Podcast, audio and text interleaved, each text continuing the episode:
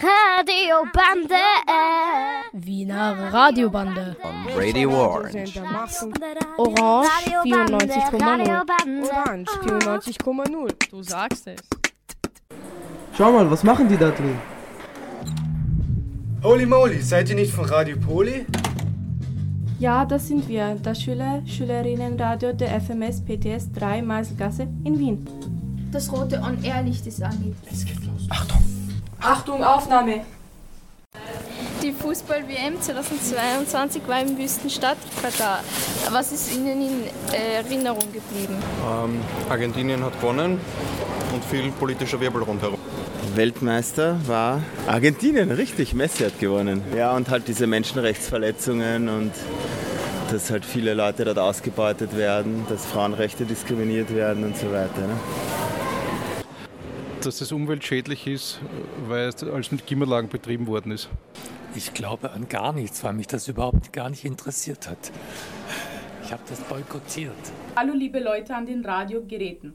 Es begrüßen euch Magdalena, Haris, Tima, Arian, Elias, Raphael, Jasmin, Arif und Bessiana aus dem Radio Poli Studio.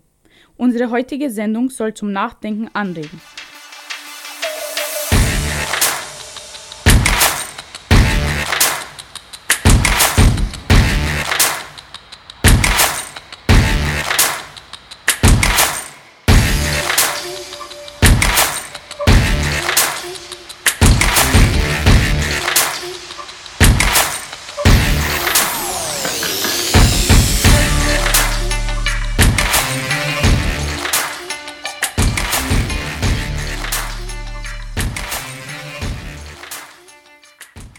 Die Fußball-WM der Männer im Winter 2022 in Katar hat für viele einen unangenehmen Nachgeschmack hinterlassen.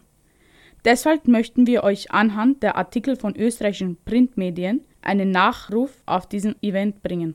Es beschäftigt uns die Fragestellung, ob es sinnvoll ist, um jeden Preis ein solch riesiges Event an einen Wüstenstaat im europäischen Winter zu vergeben. Aber nicht nur das, auch die Hintergründe, wie dies zustande kam und was sich dann dort abgespielt hat, interessiert uns. Und sind sie wirklich wahr? Caroline Krause-Santner machte in der Ausgabe im Kurier vom 13. November 2022 folgenden Faktencheck. Berichte über Menschenrechtsverletzungen, willkürliche Verhaftungen und Korruption sind für einen WM-Ausrichter nicht vollkommen neu, in dieser Intensität aber beispiellos. Die Vergabe ist unter Korruption zustande gekommen. Stimmt. Etliche ehemalige Mitglieder des FIFA-Exekutivkomitees, die 2010 bei der Vergabe für die Weltmeisterschaften 2018 und 22 mitgestimmt haben, sind inzwischen der Korruption überführt. Es soll Schmiergeldzahlungen und Absprachen gegeben haben. Dazu ein Kommentar von Philipp Albrechtsberger von 2.11.2022. Eine Fußball-Weltmeisterschaft in Katar, auf einer Fläche so groß wie Oberösterreich. Klein mag das Land sein, also Katar, groß ist aber sein Anspruch und längst auch sein in vielen Bereichen umstrittenes Wirken in der Welt. Die jüngsten Recherchen aus der Schweiz zu umfassenden und von höchster Stelle autorisierten Spionagetätigkeiten rund um die Endrunde legen ein Herrschaftssystem offen, das in seiner Skrupellosigkeit traurige Maßstäbe setzt. Nun ist Katar nicht der erste Staat, der Großevents zur Imageaufbesserung nutzt und dafür Gesetze dehnt und Grenzen überschreitet. Das Emirat macht es nur konsequenter. Dabei ist die Grundidee, eine WM im arabischen Raum abzuhalten, durchaus eine gute. Es ist sogar die wichtigste Aufgabe der FIFA, den Fußball in neue Regionen zu bringen. Auf positive Effekte für einen Wandel hat man auch beim WM-Gastgeber vor vier Jahren gehofft. Der hieß Russland. Der Rest ist auch Kriegsgeschichte. Tausende Gastarbeiter sind bei den Vorbereitungen gestorben. Stimmt wahrscheinlich. Offiziell hat die FIFA allerdings lediglich drei tote Arbeitskräfte im Rahmen der WM-Vorbereitung zugegeben. Viele internationale Medien gehen von rund 6.000 bis 15.000 gestorbenen Gastarbeitern aus. Häufigste Todesursache Herzversagen. Die Zahlen sind umstritten, doch die schlimme Situation vieler ausländischer Arbeitskräfte im Land ist vielfach belegt. Der Druck von Aktivisten und die mediale Aufmerksamkeit sorgten in den vergangenen Jahren für Verbesserungen. Etwa wurde das in der Region für Gastarbeiter übliche Kafal-System abgeschafft. Ein System der Bürgschaft durch den Arbeitgeber, das die Gastarbeiter von Arbeitgeber abhängig machte. Das große Problem allerdings, es wird nicht wirklich kontrolliert, sagt eine Vertreterin von Amnesty Österreich zum Kurier. Die Menschenrechtsorganisation Amnesty International stellt nun fest, dass viele der Reformen nur auf dem Papier existieren. An der Umsetzung scheitere es aber oft. Völlig im Abseits stehen. Rund 173.000 Hausangestellte in Katar, vor allem Frauen. Sie arbeiten völlig abseits der Öffentlichkeit und unter der kompletten Kontrolle ihrer Arbeitsgeber, sagt die Vertreterin von Amnesty. Das geht von 14 bis 16 Stunden Arbeit am Tag bis hin zu sexueller Gewalt. Deshalb fordert Amnesty International Entschädigungsforderungen. Gemeinsam mit anderen Organisationen, Sponsoren, vereinzelte Fußballverbände und der Zivilgesellschaft fordert Amnesty die FIFA und das Organisationskomitee auf, einen Entschädigungsfonds für geschädigte Arbeitnehmer und deren Familien einzurichten. Zumindest 440 Millionen US-Dollar sollen dafür bereitgestellt werden. Wegen der Menschenrechtslage in Katar haben sich mehrere Großstädte in Frankreich gegen die Übertragung der WM-Spiele auf öffentlichen Plätzen entschieden. So wurde auch in Wien die öffentliche Übertragung am Rathausplatz abgesagt. In Katar werden Frauenrechte missachtet. Stimmt großteils. Zwar kann man sich als Touristin einigermaßen frei bewegen und muss sich nicht verschleiern. Für die in Katar lebenden Frauen hingegen gelten andere Regeln. In Katar werden Homosexuelle verfolgt. Stimmt teilweise. Homosexualität ist in Katar per Gesetz verboten. Theoretisch besteht unter dem islamischen Scharia-Recht die Möglichkeit der Todesstrafe, sagt ILGA World, eine weltweite LGBTQ-Rechtsorganisation. Die Rainbow Community hat Sorge und bis zu einem gewissen Grad Angst vor dem Establishment. Dadurch sind sie in den meisten Fällen dazu verdammt, im Schatten zu leben. Die jüngsten Aussagen des katarischen WM-Botschafters, dass Homosexualität ein geistiger Schaden sei, untermauern dieses Bild. Die Sache mit der One Love Schleife. Die UEFA hatte im Vorfeld der Weltmeisterschaft in Katar die Aktion One Love ausgerufen. Die Kapitäne der europäischen WM-Teilnehmer sollen dazu eine Schleife in Regenbogenfarben tragen.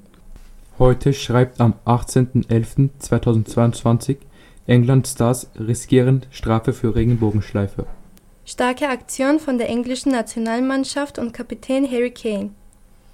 Die Superstars wollen bei der anstehenden Weltmeisterschaft in Katar ein Zeichen setzen und werden mit der mehrfarbigen One Love Kapitänschleife auflaufen. Der Standard veröffentlicht dazu am 21.11.2022 WM der Schande, Europäer verzichten wegen Gelbdrohung auf One Love Schleife. Die Drohung des Fußballweltverbandes hat ihre Wirkung nicht verfehlt. Nachdem die für Vielfalt und Toleranz stehende One Love Kapitänschleife von der FIFA nicht akzeptiert wird, erklärten sieben europäische Nationen ihren Verzicht. Ausschlaggebend für die Entscheidung sei eine offizielle Drohung der FIFA, dass jeder mit der Schleife auflaufende Spieler mit einer gelben Karte bestraft werde. Salzburg 24 schreibt am 25.11.2022 FIFA erlaubt nun doch Regenbogenfarben in Katar. Kehrtwende bei der Weltmeisterschaft. Die FIFA unterstütze Kampagne wie One Law, aber dies müsse im Rahmen der Regeln erfolgen. Statt dem für den ersten Spieltag vorgesehenen Motto Fußball verbindet die Welt zog die FIFA kurzerhand den Slogan Keine Diskriminierung vor. Es gibt keine Meinungsfreiheit bzw. unabhängige Medien. Stimmt großteils.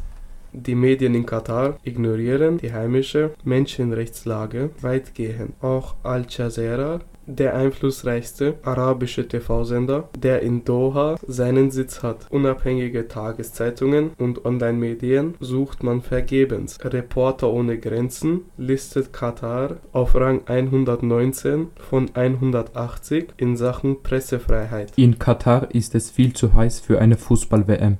Stimmt teilweise. Im Juli hatte Spitzen von bis zu 50 Grad Celsius. Nach der Vergabe kamen die Zweifel.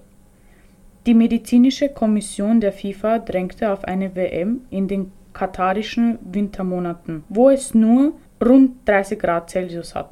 24 Grad soll es nun laut FIFA-Vorgabe in den WM-Stadien haben. Zigtausende Klimaanlagen sorgen dafür. Dafür wird entsalztes Meerwasser gekühlt und unter den Rängen in Rohren verteilt. 100% klimaneutral garantieren die Organisatoren, was von Forschern und Forscherinnen allerdings heftig angezweifelt wird. Katar unterstützt den internationalen Terrorismus. Stimmt teilweise. Die Muslimbruderschaft wird in Ägypten, in Tunesien, in vielen anderen Ländern, auch in Europa von Katar unterstützt. Es hat aus Katar auch Unterstützung für Gruppierungen gegeben, die in Österreich und Deutschland auf der Terrorliste stehen, etwa in Syrien oder Libyen. Katar behauptet allerdings, dass diese Politik seit 2015 beendet ist. Es gibt aber weiterhin Hinweise, dass sie noch betrieben wird.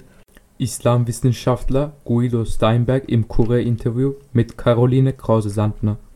Zusammengefasst kann man festhalten, aus katarischer Sicht ist es nicht nur ein ganz großer sportpolitischer Erfolg, sondern das ist natürlich das Ereignis der katarischen Geschichte. Die Katarer sind absolut fußballverrückt.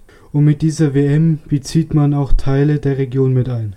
Das wichtigste Motiv für Katar war es, aus der Anonymität herauszukommen. Fehlende Bekanntheit, fehlende Bündnispartner können ein Problem darstellen insbesondere in der Nachbarschaft von Iran und Saudi-Arabien. Katar setzt auf verschiedene Strategien, eine davon ist es, ganz viele Sportevents ins Land zu holen. Anita Staudacher schreibt in ihrem Artikel im Kurier. Wer in der Hauptstadt Doha in die Straßenbahn steigt, fährt mit Qualität aus Österreich. Die schmucken Zuggarnituren wurden bei Siemens in Wien-Simmering gefertigt. Bei Siemens hat das Emirat auch Firmenanteile. 3,27 Prozent des deutschen Technologiekonzerns gehören dem staatlichen Beteiligungsfonds. Über den Fonds, der sich aus den Öl- und Gaseinnahmen speist, pumpt das Emirat weltweit Milliarden in ausländische Unternehmen.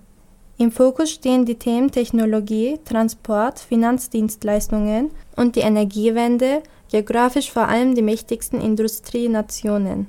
Vor allem in Deutschland kauft sich Katar ein bei Volkswagen, bei Porsche und bei der Hamburger Reederei Hapag-Lloyd. An der Deutschen Bank ist das Herrscherhaus Al-Thani direkt mit 6% beteiligt. Außerhalb Deutschlands zählen zum Beispiel das Empire State Building, die britische Großbank Barclays und das Londoner Luxuskaufhaus Harrods mit 100% zu den bekanntesten Beteiligungen des Emirats. Anders als China verfolgt Katar mit der Einkaufspolitik offiziell finanzielle Interessen, um seine Wirtschaft auf neue Produktions- und Produ Produktbereiche umzustellen. Nur noch knapp die Hälfte des Bruttoinlandsprodukts entfällt auf Öl und Gas. Neben den USA und Australien ist das Land der drittgrößte Förderer von Flüssiggas. Es wird daher noch reicher. Das Land will mit dem Firmennetzwerk auch seinen politischen Einfluss in der arabischen Welt stärken und sich vor nachbarschaftlichen Bedrohungen schützen. Jetzt schauen wir uns Katar selbst noch etwas genauer an. Ein Artikel aus der Wiener Zeitung vom 12.11.2022 Im Land der unbegrenzten Möglichkeiten. Wer Stille sucht, fährt in den Norden. Ganz oben am Ende der Autobahn, knapp 100 Kilometer von Doha entfernt, liegt Al-Ruwais. Still, fast unscheinbar, plätschert der Persische Golf an die Küste des Fischerdörfchens. Hier liegt das größte Gasfeld der Erde, der Reichtum Katars. Die Förderung des Rohstoffs veränderte das Land mit seinen 300.000 Staatsbürgern grundlegend von einem ärmlichen, staubigen Landstrich am Ende der arabischen Halbinsel zu einem globalen Player mit funkelnden Wolkenkratzern, weltweiten Firmenbeteiligungen und zum Gastgeber der Fußball-Weltmeisterschaft 2022 mit dem Motto Now is all, jetzt oder nie. Anfang der 1970er Jahre kündigte Großbritannien seinen Rückzug aus der Golfregion an. Die führenden Familien der Region aus Dubai und Abu Dhabi befürworteten einen Zusammenschluss in einer Staatengemeinschaft, der Vereinigung Arabischer Emirate. Katar ging jedoch einen anderen Weg. 1971 verkündete Scheich Ahmad bin Ali al Thani im Staatsfernsehen die Unabhängigkeit. Konsum ohne Ende in einer künstlichen klimatisierten Welt, während die Außentemperatur bei bis zu 50 Grad liegt. Die Kataris sind mit ihrer Regierung zufrieden. Die Regierung ist reich, aber wir sind es auch. Sie teilen mit uns, sagen sie. Das Bruttoinlandsprodukt pro Kopf betrug im Vorjahr über 91.000 US-Dollar. Damit lag Katar hinter Luxemburg und Singapur auf Platz 3. Die Nachbarn des Wüstenstaates sind von dieser Entwicklung wenig begeistert. Katar liegt zwischen Saudi-Arabien und dem Iran, zwei Großmächten der Region mit starken rückwärts gerichteter Politik. Katar will sich daher Gewicht auf der Weltbühne verleihen, unentbehrlich sein, strategisch absichern. Der geopolitische Wind drehte sich zugunsten Katars. Saudi-Arabien musste zusehen, wie Katar innerlich gestärkt wurde, die eigene Produktion ausbaute und neue Handelspartner fand. Zudem vermittelte Katar erfolgreich zwischen den Taliban und den USA. Nehammer und Gewessler in Doha. Ein weiteres Ereignis kam Katar zugute. Seit dem Einfall Russlands in der Ukraine stehen die Gasvorräte Katars ganz oben auf der europäischen Einkaufsliste. Bereits im März reisten der österreichische Bundeskanzler Karl Nehammer ÖVP und Energieministerin Leonore Gewessler Grünen nach Doha, um ein neues Gasabkommen zu schließen. Ein Resümee. Armin Arbeiter schreibt im Kurier. Nach der WM, warum man Katar auch künftig milder behandeln wird. Das Emirat bleibt verlässlich verlässlicher Partner für viele, auch nach der Endrunde. Die Vorwürfe zur Lage der Menschenrechte, die Gesetze gegen Homosexuelle, der Verdacht der Korruption bei der WM-Vergabe sowie die Beschuldigung der versuchten Bestechung von EU-Parlamentariern, das alles wird noch eine Weile mitschwingen, wenn nach der WM von Katar die Rede ist, zumindest in Europa. Dass sich aber Politik und Diplomatie gegenüber dem Emirat ändern werden, das hat Doha nicht zu befürchten. In den USA gilt das Emirat als verlässlicher Partner und Vermittler. Wer an Fußballmärchen glaubt, sieht den Sport als Sieger dieser eigentümlichen Weltmeisterschaft. Katar, das den Zuschlag nicht hätte bekommen dürfen, kann sich diesen Sieg auf seine Fahne heften. Die Zukunft der Fußball-WM. Warum gab es nach 2010 in der FIFA keine Proteste? Weil jeder Bewerber versucht hat, Stimmen zu kaufen. Es hatte System. Gewinnmaximierung ist für die FIFA und ihre 211 Mitglieder Pflicht. Danach kommt erst der Fußball. Und Infantino, der Präsident, immerhin, er hat versprochen, dass künftig Menschenrechte Bestandteil jeder Bewerbung sein müssen. Wir haben zum Thema Herrn Michael Pilz, Fußballexperte, Journalist und Redakteur beim Wiener Bildungsserver eingeladen. Herzlich willkommen in unserem Studio, Herr Pilz. Wir haben schon einiges in den österreichischen Printmedien über die Fußball-WM in Katar im vergangenen Winter recherchiert. Trotzdem haben wir noch einige Fragen an Sie. Möchten Sie sich bitte kurz unseren Hörerinnen und Hörern vorstellen? Hallo, freut mich sehr, dass ihr mich eingeladen habt. Würde mich gern vorstellen, ich bin der Michael Pils, habe lange Zeit im Journalismus gearbeitet, arbeite jetzt beim Wiener Bildungsserver, der medienpädagogisches Angebot für Wiener Pädagoginnen liefert. Und um einen Bezug zu Fußball herzustellen, bin ich äh, seit 15 Jahren Groundhopper. Das heißt, ich fahre in der Welt herum und schaue mir Fußballspiele an. Die Fußball-WM der Männer in Katar stand ja nicht unter einem guten Stern. Die FIFA wurde kritisiert, die Verantwortlichen der Korruption und der Absprachen überführt. Was sagen Sie dazu? dass es stimmt. der Punkt ist, in den Jahren davor schon immer wieder der Korruptionsverdacht war. Zum Beispiel auch die WM 2006 in Deutschland, weil halt auch Geld geflossen ist, um die WM zu vergeben. Ist die FIFA korrupt? Ich glaube, man kann es nicht mit Nein beantworten. Im Zug der Recherche ist euch wahrscheinlich der, der Josef Blatter, der FIFA-Präsident vorm Infantino jetzt untergekommen. Selbst der spricht davon, dass die FIFA korrupt ist. Warum werden Menschenrechtsverletzungen in der Vergabe nicht berücksichtigt? Man muss ja schon vorher darüber Bescheid gewusst haben. Also ja, man hat sicher vorher darüber, darüber Bescheid gewusst, durchaus auch in Katar. Es hat nie eine Rolle gespielt, wie die Menschenrechtssituation in den Ländern, wo WMs austragen werden, ausschaut. Das fängt an 1978 in Argentinien, wo Menschen, äh, Oppositionelle gegen das Regime, äh, aus Flugzeugen abgeworfen worden sind. Was wurde aus umfassende Entschädigungsforderung für geschädigte Arbeitnehmerinnen und deren Familien von Amnesty International und anderen Organisationen. Soweit ich weiß, wurde gar nichts draus. 44 Millionen Dollar, glaube ich, wurden insgesamt an alle teilnehmenden Nationen bei der WM ausgeschüttet und es wurde halt gefordert, das Geld den Arbeitern zukommen zu lassen. Es wurde dann nicht weiter nachgegangen, die FIFA selber war dagegen. Dass Frauen und die LGBTQ-Community im arabischen Raum diskriminiert werden, ist bekannt. Wie ist Katar nach der WM mit den Einheimischen dieser Gruppen umgegangen? Soweit ich weiß, genauso wie vorher, also schlecht. Das heißt, während der WM hat es sowas wie kurz vielleicht der Freiheit gegeben, aber wenn dann nur für die als Besucher kommen, aber ganz sicher nicht für Menschen, die dort leben oder arbeiten. Also das heißt, es hat, soweit ich es zumindest auch mitbekommen habe, keine wirklichen Verbesserungen gegeben. Wie steht es heute mit der Meinungsfreiheit und unabhängigen Medien? Gibt es die oder bleibt alles beim Alten? Katar hat äh, durchaus so ein bisschen als Feigenblatt Al Jazeera geschaffen. Das ist ein Sender, der international ausgestrahlt wird, der vielfältige Themen ansprechen kann und durchaus kritischen Journalismus anbieten kann. Nur so lange halt, solange er nicht über die Situation in Katar selbst berichtet. Und in Katar gibt es ein ganz klares Zensursystem. Das heißt, es gibt die Möglichkeit, dass Medien ihre Berichte vorher vorlegen müssen und nur das durchkommt, was auch irgendwie erlaubt ist. Dann. Die Organisatoren haben beteuert, dass die WM 100% klimaneutral abgelaufen ist. Aufgrund der tausenden Klimaanlagen in den Stadien und der vielen Binnenflüge ist das kaum nachvollziehbar. Wie schätzen Sie das ein?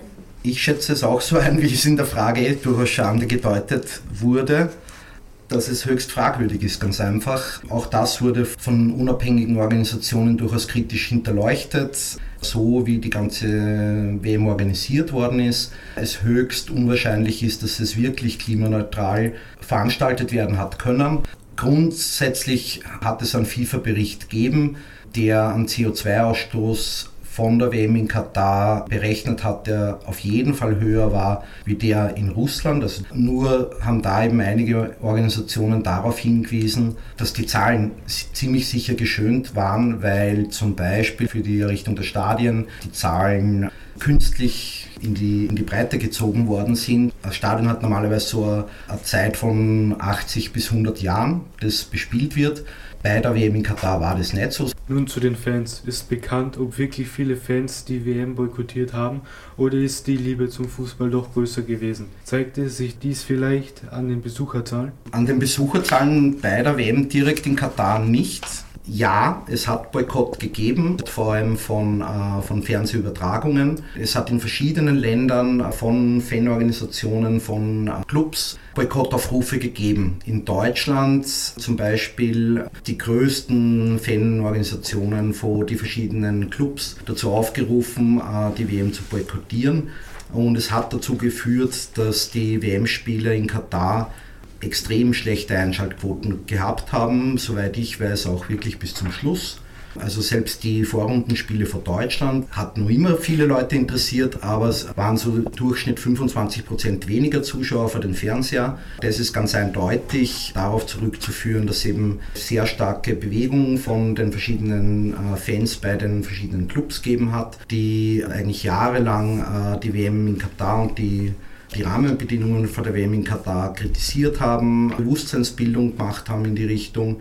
Deutschland ist sicher eines von den positiven Beispielen. Ich glaube, dass in gewissen, auf gewissen Kontinenten, vor allem wo so Bewusstseinsbildung vorher nicht äh, gemacht worden ist, durchaus wie immer gelaufen ist und auch die Einschaltquoten jetzt nicht sonderlich nach unten gegangen sind.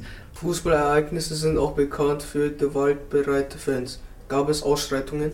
Soweit ich weiß, ähm, hat es keine Ausschreitungen gegeben. Allgemein würde ich halt dazu sagen, auch gerade bei Weltmeisterschaften ist es normalerweise so, dass mit wenigen Ausnahmen die es eigentlich wenig Ausschreitungen gibt.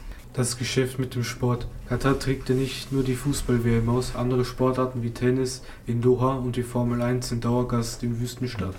Welches Ziel verfolgt Katar damit als ein Land ohne nennenswerten Bezug zum Sport?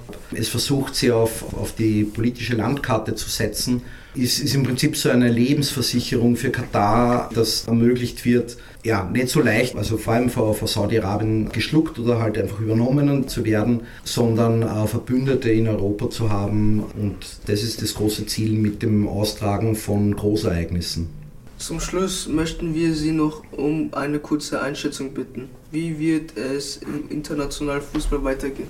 Es wird so weitergehen, dass, dass die, die Konzentration von immer größeren Vereinen mit immer mehr Geld zunehmen wird.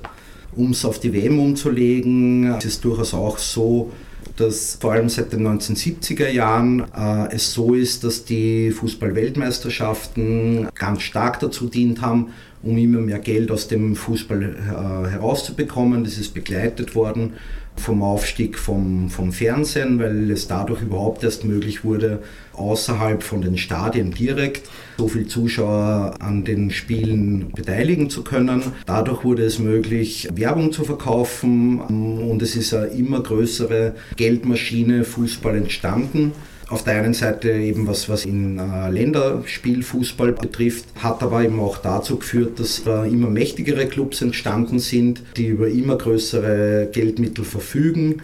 Ja, vor dem Problem steht der internationale Fußball. Werden solche Diskussionen im Vorfeld von Großereignissen an der Tagesordnung stehen? Ich habe das Zitat extra nochmal rausgesucht, was zu Katar ziemlich gut passt, meiner Meinung nach der Präsident, also damalige Präsident vom Internationalen Skiverband, Gianfranco Caspar, 2019 hat ein, in einem Interview gesagt, dass er in Zukunft Großereignisse am liebsten nur mehr in Diktaturen vergibt, weil er die Diskussionen mit Umweltschützern äh, satt hat. Er hat zwar dann die, die Aussage dazu wieder relativiert, an sich stehen Großereignisse, das haben die letzten Jahre auch immer wieder gezeigt, genau vor dem Problem, dass in, in demokratischeren Staaten, wo man eine starke Zivilgesellschaft hat, wo macht es Sinn äh, oder, oder wird nach gewissen Umweltkriterien werden die Stadien errichtet, dort, oder ist es immer schwieriger, solche Großereignisse durchzuführen weil selbst wenn sie in die Länder vergeben werden, es nicht unbedingt dann sicher ist, dass die Spielstätten auch errichtet werden können, weil eben durchaus eine, kritische Öffentlichkeit äh, darauf schaut, ob es wirklich auch Sinn macht. Und gerade die, die großen Sportverbände äh, haben aus dem Grund durchaus ein Interesse, eher in, in Staaten Großereignisse stattfinden zu lassen, die eben nicht so demokratisch regiert werden, weil es dort einfach leichter ist, gegen den Willen auch durchaus der Bevölkerung Stadien zu errichten. Wird Geld die Sportwelt regieren? Kurze Antwort, ja. Gerade wenn man sich den Fußball anschaut, ist es momentan ganz einfach so, dass Geld die Fußballwelt regiert. Ein ganz ein kurzes Beispiel vielleicht dazu ist, war, war die Corona-Pandemie. Kurzzeitig das ganze Fußballbusiness dadurch gefährdet war, wie schnell Vereine eigentlich kurz vor dem Bankrott gestanden sind und äh, selbst sehr große Vereine haben sehr schnell äh, Corona-Hilfen von den verschiedenen Staaten dafür gebraucht. Vielen Dank für Ihre Ausführungen und Ihr Kommen.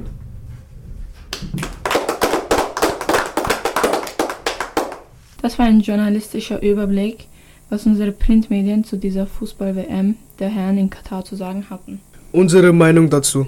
Nun ja, es ist in der heutigen Zeit sehr fragwürdig, wenn mächtige Verbandspräsidenten bei der Vergabe von Großereignissen demokratische Strukturen von Staaten als Hindernis ansehen. Vielmehr muss den Bewerberstaaten bewusst sein, dass die Ausrichtung von Großereignissen sehr viel Steuergeld verschlingt, das möglicherweise nicht über die Umwegrentabilität der heimischen Wirtschaft und der Bevölkerung zugutekommt.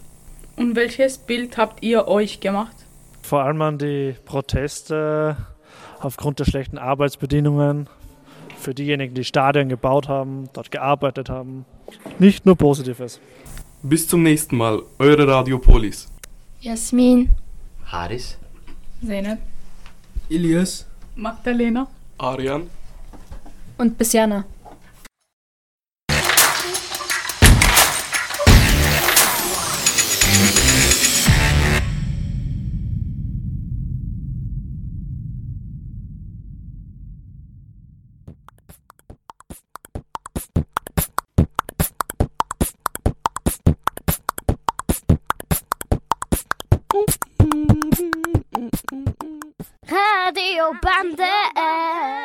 Die Wiener Radiobande gibt es jeden ersten und dritten Sonntag im Monat von 11 Uhr bis 11.30 Uhr auf Radio Orange 94.0.